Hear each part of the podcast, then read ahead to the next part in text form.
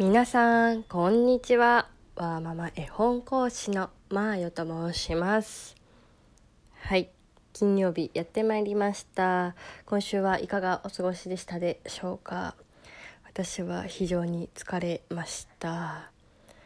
あの私大体月初が一番、えっと、忙しい仕事をしてるんですけどね。毎月毎月締めのあるのでえっと、うん、先月10月の分をこうぐわーっとやってやっとこう落ち着いたやっと締めが終わって落ち着いたかなって言ったとこです。疲れますね。仕事ってと思いながらあのやっぱりねあのもうじきボーナスもあるんですけどあの評価されるって嬉しいなとも思う。なんか難しい感じではあります。なんかまたどっかで仕事の話触れられる機会あったら触れたいですね。はい、えーと、全然話がそれましたけど今日はですね、えーと、絵本の題名が黄色いの「黄色いのは蝶々」という絵本を紹介したいなと思います。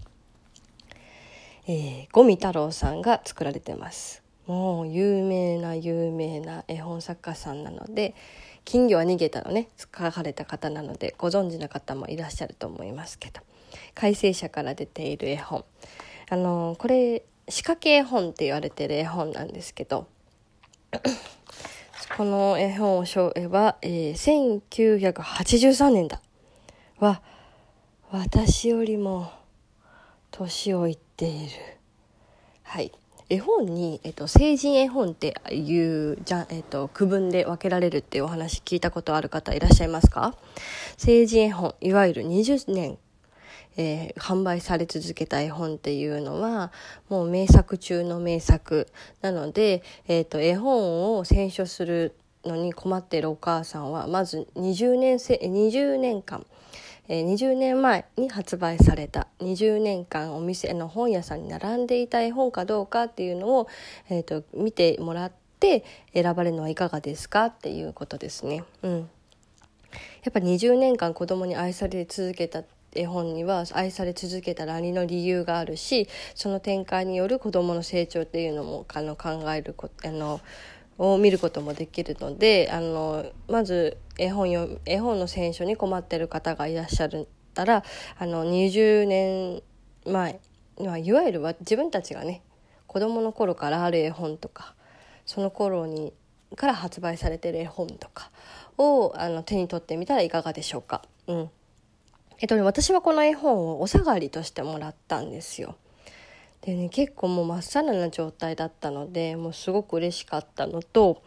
あと、やっぱりあの、私もらった時が娘は1歳、えー、何ヶ月かな。4ヶ月の時だったのでちょうどね歩き始めぐらいです。うち1歳3ヶ月の時に歩き始めたのでもう動き始めて動き始めて絵本読み聞かせに集中してこう聞いてくれないそんな時期でもありました。まあそんな時の仕掛け絵本っていうのは素晴らしい。と思ってこの一冊を紹介します。なのでぜひ1歳から1歳半ぐらいのお子様いらっしゃってってちょっと絵本読み聞かせをねこう座って聞いてくれないとか動き回ってるとかいうお子さんがいらっしゃったらこの絵本どうでしょうかっていうおすすめです。うんえっとね、おすすめのポイントとしてはやはり絵本に仕掛けがあるってところがまずミソですね。えっとね穴が開いていてこの穴の先には何だろうっていうこう覗き見をし覗その穴を覗き込んで話が展開していくようなお話になってるんですよ。なのでこうえ次のページが気になる。あめくりたい。あ次のページが気になる。めくりたいっていう展開の方法。あと,、えーと、黄色という色に対してのこう話の展開をしていくので黄色いのが蝶々であったり太陽であったり風船であったりとこの色の中で展開していくっていうところもすごくあの表現の中のね一つで素晴らしいなと思うところです。うん、あの黄色いものってなんだろうねってこう話しかける時にこの絵本に触れてるか触れてないかっていうのはすごくねあの話あの安さは違うと思うし互いに、えーと、子供と親の間での共通ワードをね作る上でもすごくいいなと思ってます。ただあの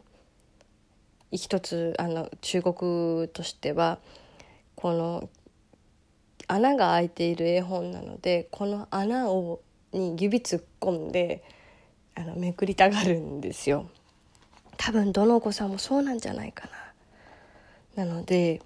絵本は破けます。あの気に入った子は多分。破けるし穴はどんどんどんどんこう広がっていくと思うんですよね。蝶々の形をしている穴がこうマイページマイページあるんですけど破けると思います。もうでもねあの破けるの覚悟でいいと思うんですよね私。絵本はね破けていいと思ってる。でその破けた後も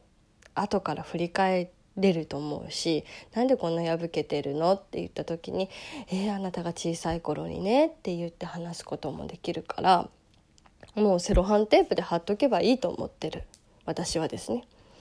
うん、でそれがどうしても気になる方、まあ、新しい絵本だから破いてしまってとかいうのが気になる方はブックオフとかで安く買えばいいと思うしこうやってお下がりの絵本を読めばいいと思うしもちろん図書館の絵本をねボロボロにするっていうのに抵抗があるんだったらもう最初からやっぱ買われた方がいいと思うし。